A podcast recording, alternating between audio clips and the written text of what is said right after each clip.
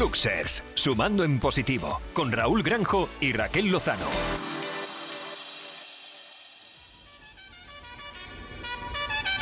No te entiendo nada porque no está el espíritu. Bienvenidos una vez más al programa que os hará disfrutar y ver las cosas desde el lado positivo. Arrancamos y estamos de enhorabuena por dos razones. La primera, volvemos con nuestra segunda temporada y además estrenamos estudio.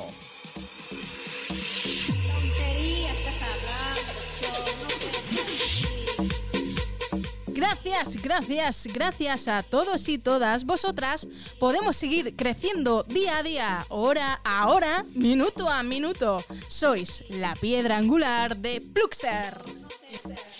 En esta segunda temporada nos esperan y os esperan muchas sorpresas y contenidos que os van a encantar. Además, estaremos en directo e incluso podréis vernos a través de nuestros canales de YouTube y Twitch. Y seguimos activos, como no, en nuestras redes sociales, Instagram y Facebook.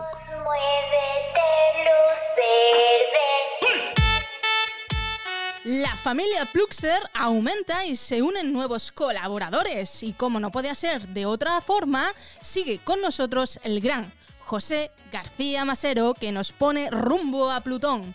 Nuevas secciones con la que aprenderemos sobre diversos temas como tecnología, salud o deporte.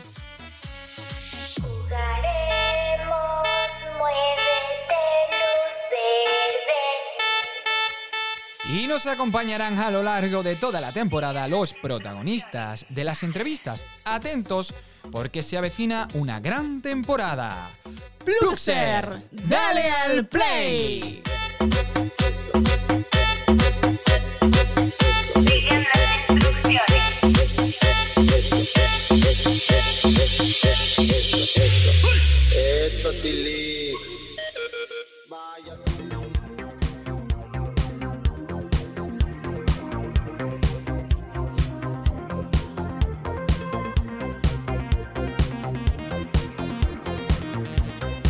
Historias y fábulas.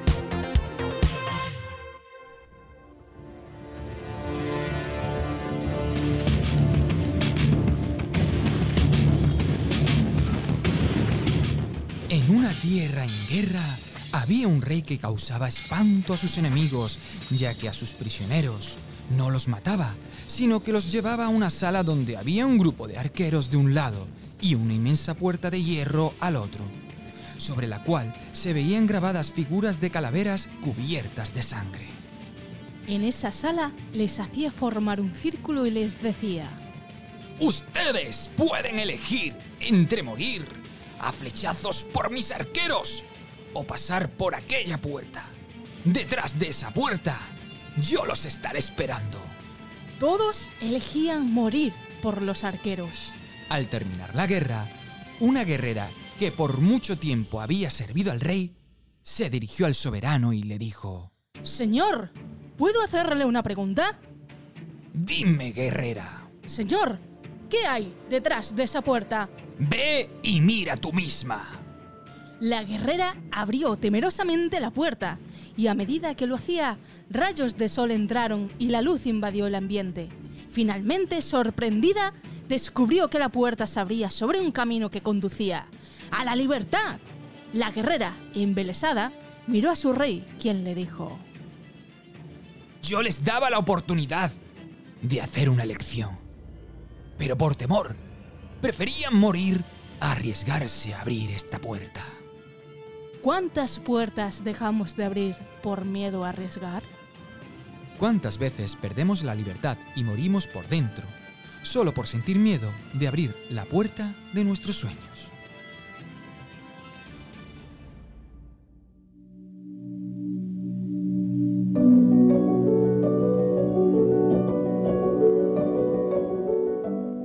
Veces en la vida damos más importancia a lo material que a lo verdaderamente importante, aquello que nos sale del corazón.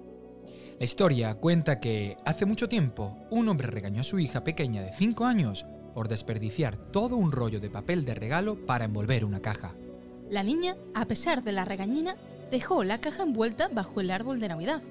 y a la mañana siguiente, cuando todos estaban abriendo los regalos, se la entregó a su padre diciéndole, Esto es para ti, papi. Él sintió vergüenza de la reacción del día anterior y emocionado, abrió el regalo. Pero al ver que en el interior de la caja no había nada, le dijo en tono molesto a su hija, Señorita, cuando se hace un regalo siempre tiene que haber algo dentro. La pequeña, medio llorando, le dijo, Pero papi, no está vacía. La llené de besos para ti. El padre, conmovido, abrazó a su hija y le pidió perdón. Con el tiempo, la niña creció y se fue a vivir muy lejos. Su padre, cada vez que la echaba de menos, metía su mano en la caja y sacaba un beso imaginario.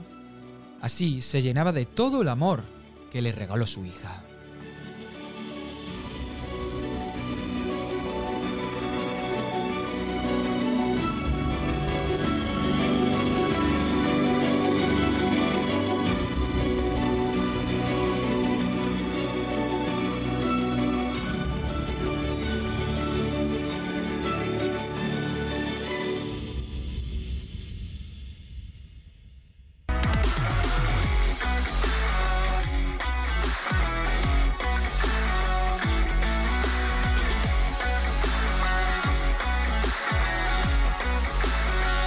Hablemos de.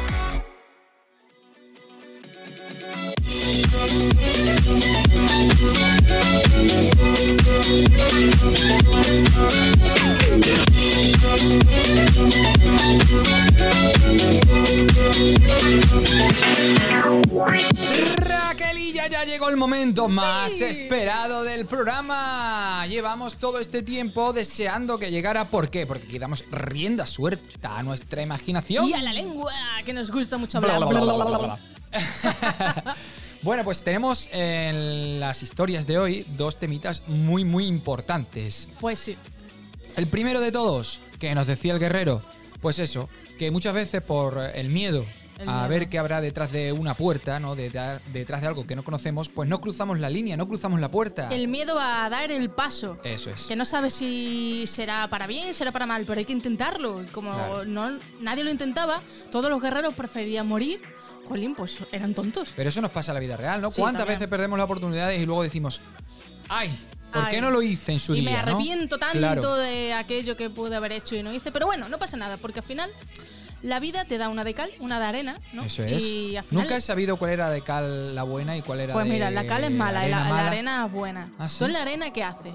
Está en la Eh, playa. Sí, pero también es mala cuando se te mete por sitios donde tú no quieres, Te ¿no? cueces un poco, O cuando sí, está ardiendo. pero- claro, también. Pero y, la cal, eso sí que es mala. La cal es muy mala La también. no. Pero qué bien queda una pared de, De cal blanca, cal- blanca. De cal. que eso le dicen a los, a los que se llaman Manolo. Que Manolo. dicen, Manuel, no te arrima la pared, Pared que te va a llenar de cal. De Eso sí cal, es verdad. de cal. Pues es verdad que nosotros muchas veces en nuestro día a día pues eh, dejamos pasar muchas oportunidades, ¿no? Es verdad que no sabemos si es para mejor o para peor, pero oye, inténtalo, vívelo, ¿no? Porque Siempre estamos eh, cada día tomando decisiones. Mm, ya sean mayores, menores, pero siempre decisiones. Y al final dices, hostia, bueno, se puede decir hostia. Yo creo que sí. Yo creo que sí. Sí. Y dices, jolín, Eso. podría haber tomado esta decisión Oye, y no lo hice. de, después de las series que echan en Netflix como la del juego del calamar, Hombre, se puede permitir yo creo todo, que ¿no? sí. Ya hemos llegado a unos extremos. Sutilmente, yo creo que sí. Además, que esto. Bueno, en nuestra nueva sección hablaremos un poquito también Eso, del eso, tema luego- cine, así que eso lo- dejaremos aparte. Luego lo, luego lo hablaremos. Pero, Eh, volviendo eh, al tema. volviendo al tema, De las es. decisiones. Ujú. Las decisiones que, bueno, pues a veces nos equivocamos, otras veces no. Pero también es bueno equivocarse.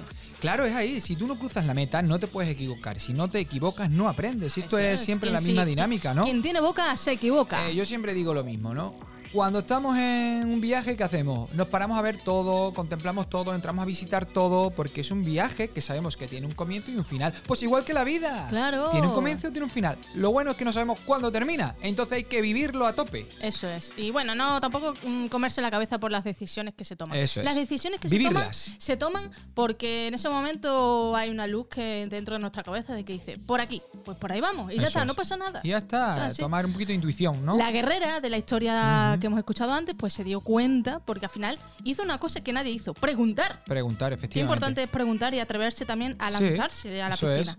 Entonces preguntó y dijo el, el guerrero jefe, ¿no? Por así decirlo. Pues como El rey, el rey. El rey, como nadie me pregunta, Mm. pues no saben lo que hay detrás de la puerta. Aquí diría, "Mm, lo siento, no, no, volverá a ocurrir. Me llena de orgullo y satisfacción. ¿Y qué había detrás de la puerta? Pues la salida, la La salida. salida. a- ¿Qué había detrás de la puerta? ¿Un viaje a Cancún? No. No. Algo mucho más bonito. La vida. La vida, efectivamente, efectivamente. Hombre, Efectivo sin vida no puedes irte a Cancún, también es verdad. sí. Pero eh, vamos a seguir con la siguiente historia, que es muy bonita, es muy tierna, pero es cierta, ¿no? El valor, el valor de las cosas ya no es lo material. Mm. Eso. Lo importante, lo verdaderamente importante es lo que se hace con el corazón. Con el corazón. Al final es eso. La niña que le regala al padre una caja llena de besos imaginarios, el padre, y encima le riñe. Es que hay que es, ser mal padre para reñir a tu hija, porque Eso hay una sí. caja. ¿Y ¿Qué pasa? ¿Que has gastado todo el papel de regalo? Bueno, pues te vas al primar Pero y es compras verdad más. que el padre, el padre refleja un poco lo de la sociedad, ¿no? Sí, Lo- Como eso vivimos hoy en día, es eh, el consumismo rápido, el, material. Oye, que yo no voy a ser el que diga que si a mí me regalan, por ejemplo, un Audi o un Mercedes y salgo a la Hombre. puerta, me dan las llavecitas, digo, ole, Hombre. qué contento me pongo. O ya no eso, Pero es dinero. verdad- Cuando nos dan dinero, o dinero, qué qué bien, se- sienta, en ¿no? la mano Sí, ese tacto. huele hasta, hasta bien y todo, ¿no? Sí, sí, sí. Pero hay otras cosas que no se palpan y son las verdaderamente importantes. Eso es. Las que salen de dentro. Las que salen del corazón. Las Las, que, que se hacen con sentimiento. Eh, Hay una cosa que se dice, las cosas pequeñitas son las que mayor importancia Son quieren las hacer. cosas pequeñitas, son las cosas más bonitas. Bonita, claro. Ey, yo decía nor- pe- los, pequeños, los pequeños detalles Sí. marcan la O- diferencia. ¿Nolasco o Norlasco? Yo nunca he sabido decirlo. Pues no lo sé. la. Pero bueno, eh, para que los pluses escuchen la canción, el que no la haya escuchado, que yo creo que sí, porque todo el mundo que ha salido un poquito de fiesta se ha escuchado esa canción. Y además dice cosas, pues lo que estamos hablando, muy de verdad, que es que las cosas pequeñitas, que pueden parecer pequeñitas, son las más importantes, porque se hacen con el corazón, como el regalo Los pequeños detalles, de la niña. Esos besitos que mete ahí en la cajita, besitos, Y luego besitos invisibles. Y ¿no? luego, al cabo de los años, cuando la niña ya es adulta y se va y hace su vida y ya Eso el padre no la ve tanto, es cuando se acuerda de ella es. y dice, uff, si la volviera a tener aquí. ahí los momentos, Los ¿no? momentos los momentos que, no- tenemos que coleccionar y vivirlos a tope. Eso Eh, es. Un poquito más unidas las dos, si te fijas un poquito es aprovechar el momento y atreverse y la otra es pues guardar y quedarse con lo verdaderamente importante. Vamos a hacer ¿no? una cosa, nos vamos a quedar con una palabra que es la más bonita de ambas historias. ¿Cuál? El momento. El momento. O momentazo. El momentazo. El ¡Vámonos! momentazo. Y seguimos con nuestro programa de Pluxer.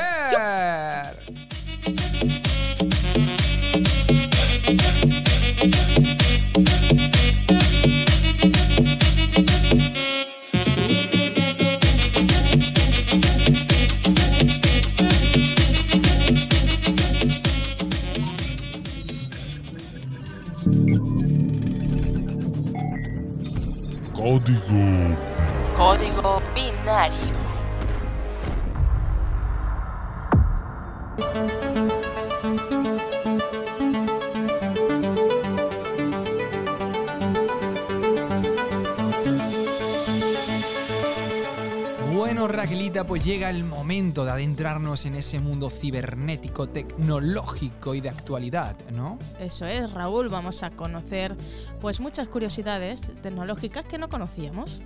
De primera mano, además, de uno de los mejores em, informáticos que. De Extremadura, seguro. De Extremadura, al menos, que conocemos, es. que no es otro que el fundador de la empresa Xmod Informática. Es una empresa extremeña de, ordenadores online. Eso Ojo, ojo, y dejaremos en nuestras redes sociales su enlace porque la verdad es que aparte de tener unos productos tremendos, él sabe orientarte, porque sabe muchísimo de este mundo y por eso lo tenemos aquí, en esta sección. Eso es, Raúl, y concretamente esta vez le hemos preguntado acerca de un tema que a priori lo tenemos en todos sitios, pero que no conocemos, y son los microchips. Eso es, los microchips que están tan, tan, tan de actualidad y nos van a traer eh, algunos ciertos problemas. Así que Sí. nada, le damos paso a Sergio Díez. Eso es. Últimamente habrás oído hablar de la crisis del microchip o semiconductores, ¿o no? Aún así vamos a explicarte qué es y cuáles van a ser sus consecuencias. Sí, sí, este mismo año. esta crisis se debe principalmente a tres factores. La falta de silicio. Es la materia prima con la que se fabrican estos conductores y su suministro a las fábricas se vio afectado por la pandemia de COVID-19. La alta demanda. Cada vez más objetos tienen microchips. No solo afecta a los portátiles, tablets, móviles, no. Ahora encontramos muchos más en vehículos, juguetes, electrodomésticos. Ok Google, apaga la tostadora en 5 minutos. ¿Puedes explicarme qué necesitas? Me va a tocar raspar lo quemado con el cuchillo. Además, el confinamiento hizo que comprásemos más tecnología de consumo por si nos hacía falta para teletrabajar, ¿no? Y por último, el ritmo de fabricación. Todos los microchips de los aparatos que conocemos los fabrican principalmente dos grandes marcas, la taiwanesa TSMC y la coreana Samsung, y se han visto desbordadas por el curro. Esta crisis va a provocar estas navidades escasez y una subida importante de precios en todo cachivache que lleve microchips. Por lo que encontrar el regalo perfecto va a ser más difícil y si lo encuentras te va a costar un riñón. La solución, los grandes fabricantes van a aumentar el número de fábricas. Ya trabajan en ello y prevén que a finales de 2022 esté solucionado. Porque una fábrica de chips no se hace en dos días. Esperamos que sus previsiones sean acertadas, seamos positivos, seamos Pluxers.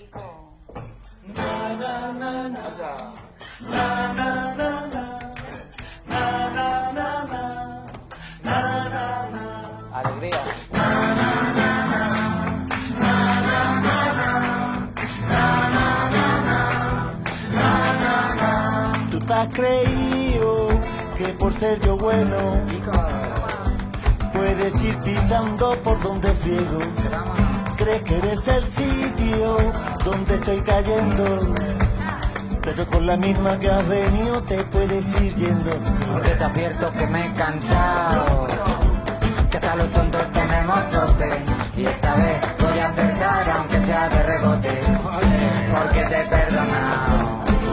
Pero hasta los tontos tenemos tope. Y esta vez voy a acertar aunque sea de rebote.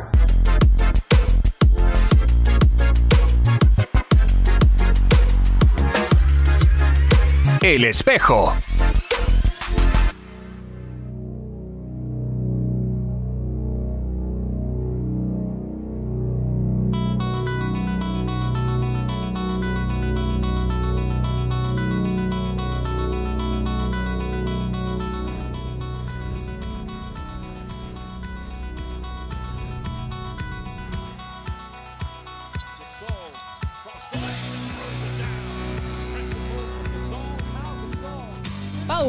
Gasol Saez nació en Barcelona el 6 de julio de 1980. Es un exjugador español de baloncesto que disputó 18 temporadas en la NBA, donde fue dos veces campeón y otras tres en el Barcelona. Pau es ampliamente considerado como el mejor jugador español de todos los tiempos, entre los mejores europeos que han jugado en la NBA y uno de los jugadores FIBA más determinantes de la historia. Se crió en la localidad de Sant Boi de Llobregat en el seno de una familia relacionada con la medicina. Su padre, Agustí Gasol, es enfermero y su madre, Marisa Saet, médico internista. Cursó estudios de medicina durante unos meses, pero lo dejó porque no podía compaginarlo con el baloncesto. Su hermano menor, Marc Gasol, también es jugador de baloncesto profesional y jugó en el primer equipo del Barcelona.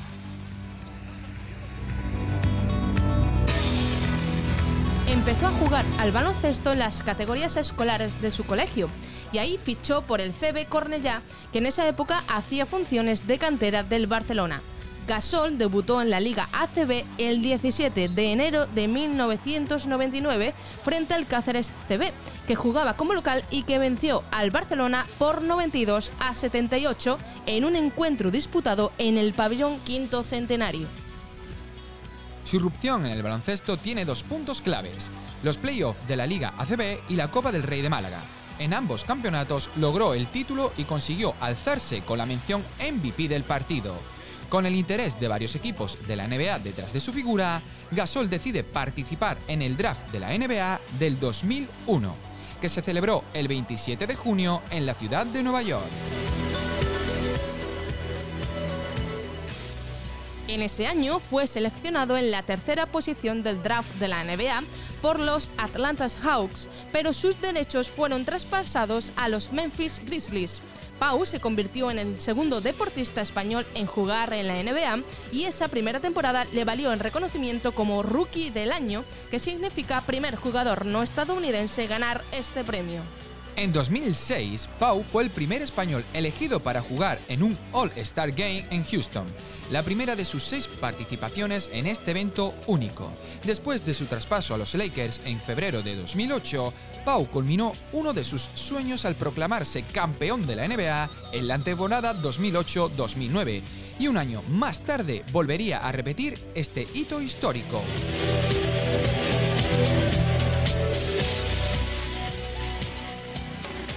El 5 de octubre de 2021 anunció su retirada definitiva de la competición deportiva a sus 41 años. Durante este acto, Pau tuvo palabras de agradecimiento a sus entrenadores, a sus padres, a su hermano Mark, a su mejor amigo Juan Carlos Navarro y para su gran amigo al que todos echamos de menos, Kobe Bryant. Ese mismo día, Los Ángeles Lakers anunciaron la retirada del dorsal número 16 de Pau Gasol. Actualmente Pau Gasol es presidente de la Gasol Foundation, miembro de la Comisión de Atletas del COI y Global Champion para la Nutrición y el Fin de la Obesidad Infantil de UNICEF.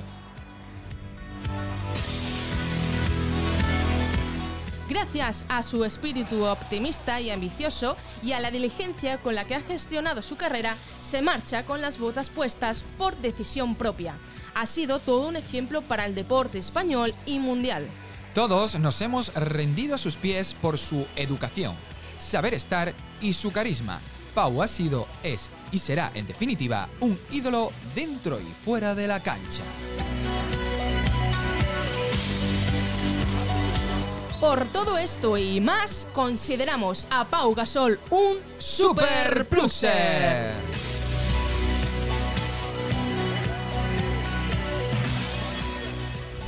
El precio de la grandeza es la responsabilidad. ¿no? A mí mucha, mucha gente dice, "Uh, qué grande eres, qué grande eres.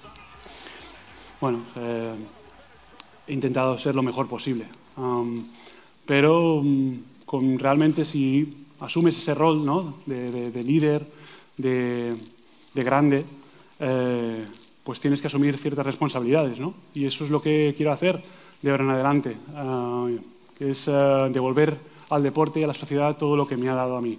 Más allá de, de títulos, eh, de todas las medallas que, que he podido no conseguir, sino formar parte de ellas, al final lo verdaderamente, lo verdaderamente importante es el día a día, ¿no? es eh, el disfrutar el presente, el disfrutar el momento y, y disfrutarlo con la gente que queremos. Eso es lo que voy a hacer de, de ahora en adelante, es lo que he intentado hacer siempre y seguiré, y seguiré en ello.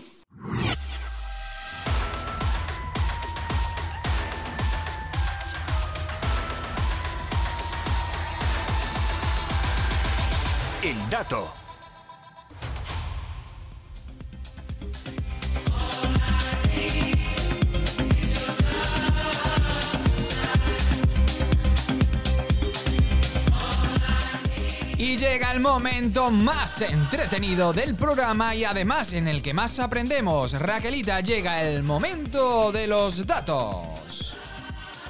El cuerpo humano es una estructura compleja, pero absolutamente fascinante. A pesar de que la ciencia estudia cada parte del cuerpo desde hace siglos, nunca se lo termina de conocer del todo. Es que es una infinita fuente de asombro. Pues sí, Raúl, el dato sobre el cuerpo humano. Ciertamente, los años de estudio han llevado a que se revelen cientos y cientos de datos sobre nuestro cuerpo, muchos de los cuales parecen increíbles cuando uno los escucha. Estos que os vamos a contar son algunos de los más increíbles y están ocurriendo dentro de ti, de tu cuerpo, de nuestro cuerpo.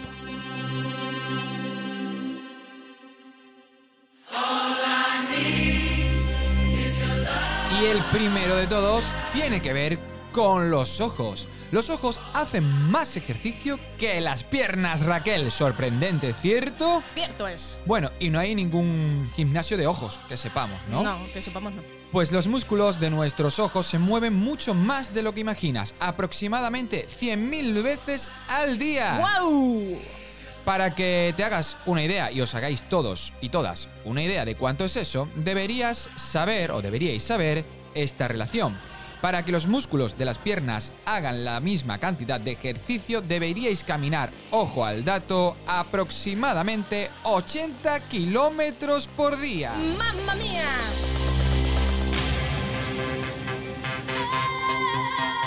Mmm, ¿a qué huele? Huele. Desde aquí percibo el aroma de Raulito. ¿Sabéis Que es muy que- bueno, ¿eh? sí, También hay que decirlo. Doy fe. Nuestro aroma es tan único como nuestras huellas digitales. Mirad, cada persona tiene su aroma único debido a las feromonas, excepto los gemelos idénticos que tienen exactamente el mismo olor. Hablando de esto, os decimos un dato muy curioso. Según la ciencia, las mujeres siempre olemos mejor que los hombres y la nariz puede recordar hasta nada más y nada menos que 50.000 aromas, Raúl. Dios mío bendito. Esto es increíble. Increíble, como decía nuestro amigo José Mota y David Bisbal.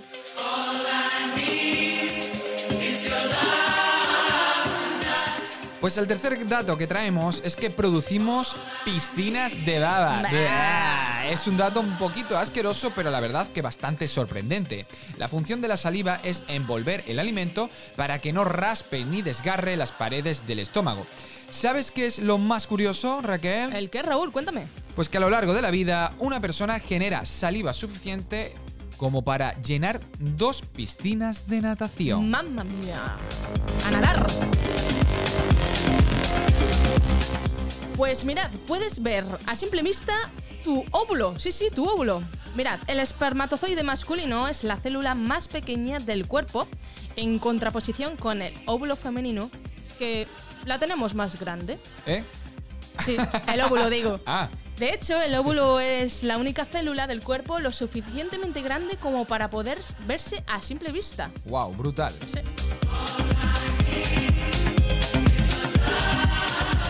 Pues ahora vamos con un tema candente y es el tema del pene. ¡Ay, pene! ¡Ha dicho pene! ¿Sabes que el pene puede ser proporcional al pulgar? Hay muchos mitos alrededor del tema, pero la ciencia dice que el pene de un hombre promedio mide tres veces el tamaño de su dedo pulgar. Ojo chicos, miraros bien el pulgar. Por ahí están Y- todos los y chicos rezar midiendo. porque sea grande. ¿Creéis que eso era solo otro mito? Pues pensamos que los niveles de testosterona prenatal podían tener algo que ver con la longitud del pene y por tanto, dado que la formación de los dedos también está influida por esta hormona, también jugaban un papel importante.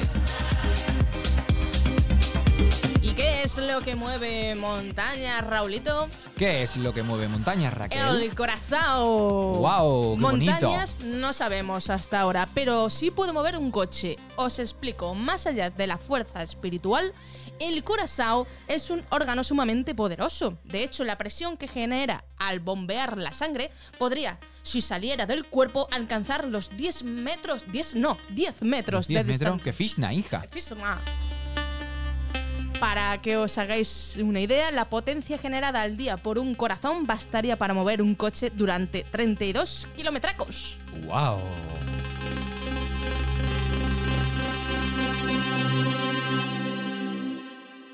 Pues puede parecer que sí, pero no es así. Nada de lo que hay en el cuerpo es inútil. Cada parte del cuerpo tiene un sentido dentro del contexto. Por ejemplo, el dedo meñique, Raquel. El meñique, con lo que El hacíamos la meñique. promesa de pequeños. Por ejemplo, ya Mm. tenemos ahí una aplicación. ¿Eh? Pero en este caso, aunque pueda parecer insignificante, si de pronto no lo tuviéramos, eh, nuestra mano perdería el 50% de su fuerza. Que se lo digan a Hulk. Por ejemplo.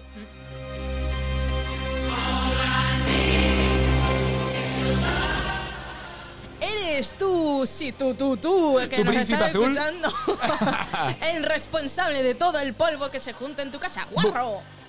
El polvo que vemos frente al resplandor que entra por la ventana, que a priori puede ser bonito, pero no lo es, así como el que se acumula en el suelo o sobre los muebles, está compuesto en un 90% de células muertas de nuestro cuerpo. Y eso de bonito será porque se va a hacer una foto, ¿no? Claro, y se ve sí, sí. caer a través de los rayos de la luz. Limpiarlo ya no es tan bonito. Sí, es verdad. Además, porque es, eh, aparte de ser em, algo higiénico, también es saludable, ¿no? Tener eh, el- tu habitáculo eh, ¿no? Sí. Pues el calor corporal es más de lo que imaginas. ¿Qué quiere decir esto? Es que en 30 minutos el cuerpo humano libera suficiente calor como para hervir casi medio litro de agua. ¡Madre mía! ¡Ojo! Estamos Y- ardiendo. Y algunos y algunas más, todavía. O menos, que son muy fríos. Lo que crece más rápido. ¿Eh? Ejem. ¿Qué crees que crece más rápido en tu cuerpo, Raúl? Bueno, vamos, va. a- vamos a, a obviar la pregunta. Vaya La pregunta. respuesta te la digo yo. No son las uñas, ¿eh? Mm, Ni otra cosa que puedes pensar. En realidad, el vello facial crece mucho más rápido que el de cualquier otra parte del cuerpo. ¡Wow!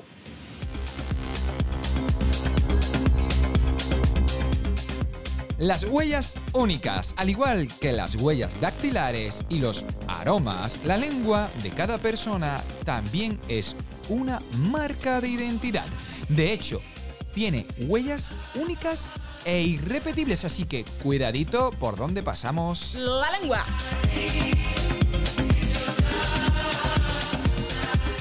Y hablando de la lengua que nunca descansa, la lengua se está moviendo todo el día, Raúl. Ahí va. Blablabla. Se expande, se contrae, se aplana, se vuelve a contraer y así sucesivamente. Al final del día, lo más probable es que la lengua haya hecho varios miles de movimientos. ¡Wow!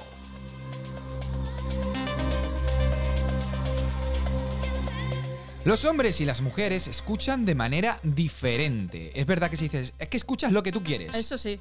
Es verdad. Sí, sí. Muchas veces. A veces lo hacemos pasa. a propósito, pero bueno. Pues también es verdad. La manera en que los hombres y las mujeres piensan, actúan y toman decisiones es diferente. Es diferente. Me he trabado la lengua precisamente. Sí. Y esto es eh, bien sabido. Los investigadores de la Escuela de Medicina de la Universidad de Indiana descubrieron que estas diferencias se aplican incluso en la manera en que ambos sexos escuchan. Los hombres procesan sonidos con un solo lado del lóbulo temporal del cerebro, mientras las mujeres usan ambos lados para este propósito. Raúl. Dímelo. Una pregunta. ¿La Universidad de Indiana es la de Indiana Jones? y la última cruzada.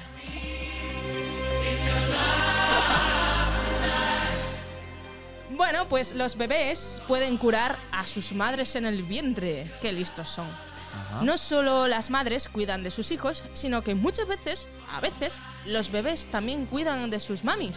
Mientras se encuentra en el útero, el feto puede enviar sus propias células madre a los órganos dañados de su progenitora, pues para curarla, en definitiva. La transferencia e incorporación de células eh, embrionarias en los órganos de la madre se llama, atención al dato, microquimerismo uterino. ¡Wow! Raquelita, y con esto damos por terminado nuestra sección de Sí. sabiduría, el dato. Oye, hoy creo que hemos aprendido bastante sobre el cuerpo humano, Hombre, ¿no? la verdad que sí hay muchos datos que no sabíamos y son curiosísimos. A mí me han resultado curiosos, muy, muy curiosos Bueno, yo- adi- ambos, ¿eh? Lo puedo adivinar. El del pulgar seguramente porque te he estado viendo... eh, midiendo nah, un el del pulgar. ¿no? Porque esas La lengua, cosas no. el calor corporal es chulo. Y El lo de calor lo- corporal. los bebés. Los bebés, los bebés es muy importante, Si ¿eh? somos inteligentes ya en el... La naturaleza, ¿no? Mm. Qué bonito. Y nada, vamos a seguir con el programa. ¿Por qué? Porque queda todavía bastante. Hombre, claro, diversión a tope. ¡Vamos! Con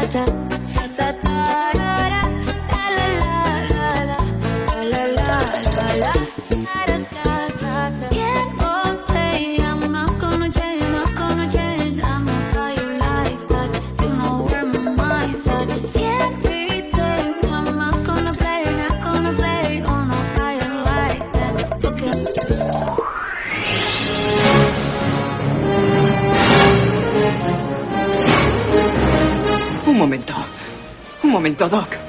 Oye, ¿me estás diciendo que has construido una máquina del tiempo? ¿Con un DeLorean? Yo creo que si vas a construir una máquina del tiempo en un coche, ¿por qué no hacerlo con clase? En 1985, ni Doc ni McFly podían imaginarse los portales visuales a los que podemos acceder hoy en día. Miles de series, películas y documentales inundan las plataformas digitales. En Mundo Cinema, nos adentramos en ellas. LA Leakers. G-Mix! Yeah. You know what it is. Purple yellow, purple yellow, purple yellow, purple yellow.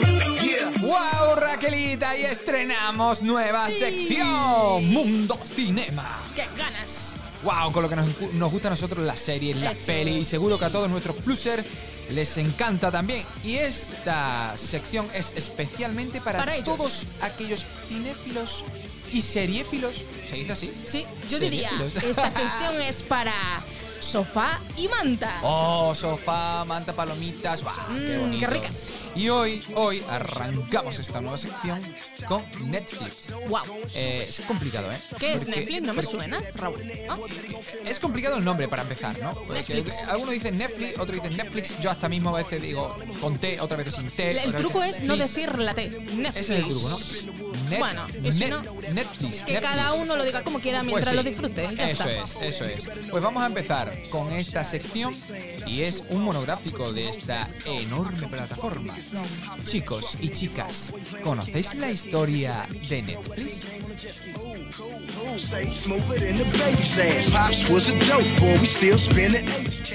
La plataforma forma, forma, forma por excelencia. Eso es. Y vamos a destriparla un poquito a este gigante audiovisual. ¿Cómo vamos a empezar? Pues sabiendo el día que comenzó o cómo comenzó. Eso es. Netflix, uy, Netflix o Netflix surge en 1997 en California, Estados Unidos de América, como una compañía de alquiler de DVD, DVD, entregados por vía postal. Me gusta tu inglés. Sí. Como suele suceder con muchas de las empresas que hoy lideran el mercado mundial, Netflix surge casi por casualidad. Y como todo en la vida, nace de algo. ¿Quién fue su creador?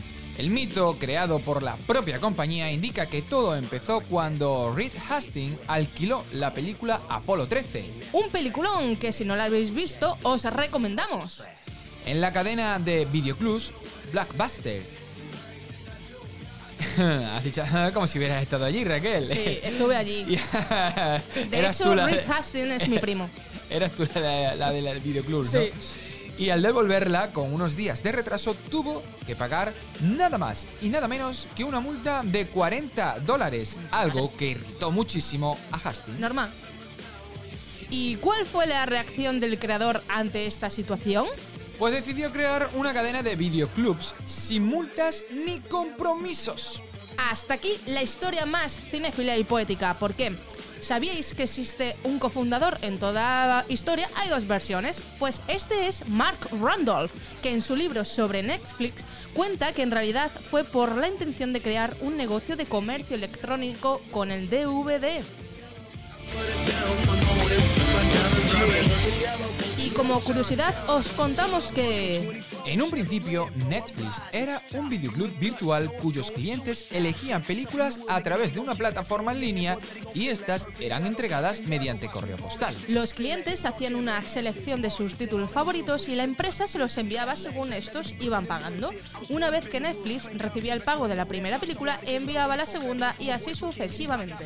Durante esos primeros años y hasta aproximadamente 2002, la empresa se presentaba a sí misma como el servicio de alquiler de DVDs en línea más grande del mundo.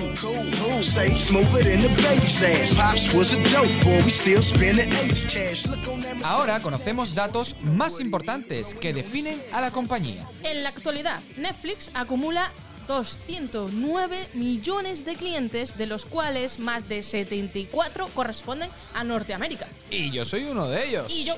El servicio está disponible en 190 países. El centro de producción de Tres Cantos, aquí en Madrid, en España, fue el primero que abrió en Europa. Ha ganado 43 Emmy y 14 Oscars. Se estima que un 51% de los usuarios de Netflix no pagan por el servicio, sino que comparten cuentas. Netflix organiza a sus eh, usuarios en torno a sus preferencias audiovisuales, lo que les ha permitido agruparlos en torno a, ojo, 2.000 comunidades de gustos.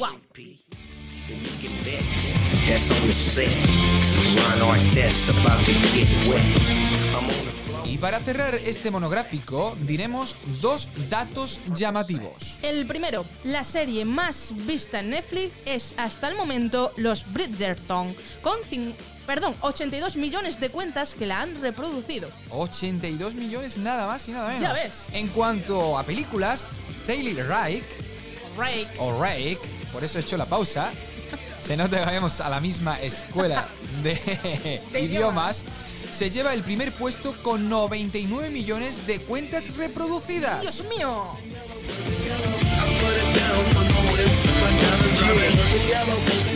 Bueno, y hasta aquí esta primera toma de contacto. Contacto. Mira, yo también soy muy fino. Tacto con tacto. Contacto eh, con la nueva sección Mundo Cinema. Cinema. El próximo programa traeremos otra cosa. Sorpresa. so- sorpresa relacionado con el cine, las películas, el teatro y, Y lo todo lo que tiene que ver con el mundo audiovisual. Seguimos.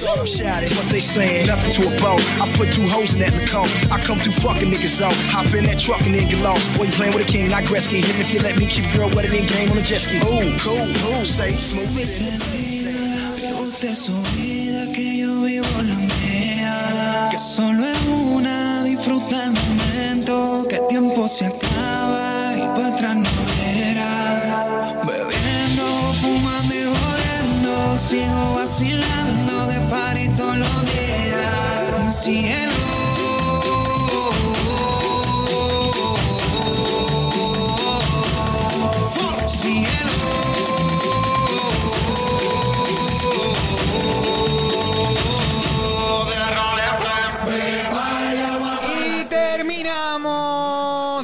Final de este primer capítulo, primer programa de la segunda temporada de Pluxer. Eso es, Raúl, un punto y seguido porque la semana que viene o dentro de dos tendremos el siguiente programa. Eso es, el programa número 2 y además ya tendremos con nosotros al gran José García Masero. Con su rumbo a Plutón. Eso es, estamos deseando subirnos a su magnífica nave que si no recuerdo mal ya había aterrizado en el planeta de Plutón.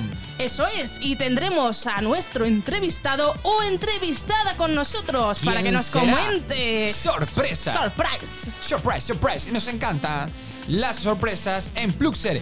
Y nada, agradeceros en primer lugar por estar ahí con nosotros una vez más. Y dar las gracias también a nuestro nuevo colaborador, Sergio Díez. Eso es, con su eh, sección de código binario nos ha puesto al día sobre las... em, Sobre el microchip. sobre los microchips, ¿ves? Es Sí, que no, sí, sobre los no microchips. me acuerdo. Se te ha ido el chip, se te ha Se me quemado. ha quemado el chip. Bueno, es normal, porque ya llegamos a este final, como hemos dicho, y nos ponemos un poquito tristes, pero no os preocupéis, que como ha dicho Raquel, en nada estamos de vuelta. Y como sabéis, los podéis seguir en las redes sociales que ahí subiremos, subiremos los contenidos de las secciones más chulas de Pluxer. Eso es, y muy, y muy atentos, porque este año además tendremos secciones especiales. Eso es, porque estaremos en Especiales. plataformas como YouTube, como Twix. Bueno, sí, esas son cositas que iréis descubriendo a lo largo de la temporada. Así que, sin más, nos despedimos y que tengáis buena semana. ¡Adiós! Pluxer.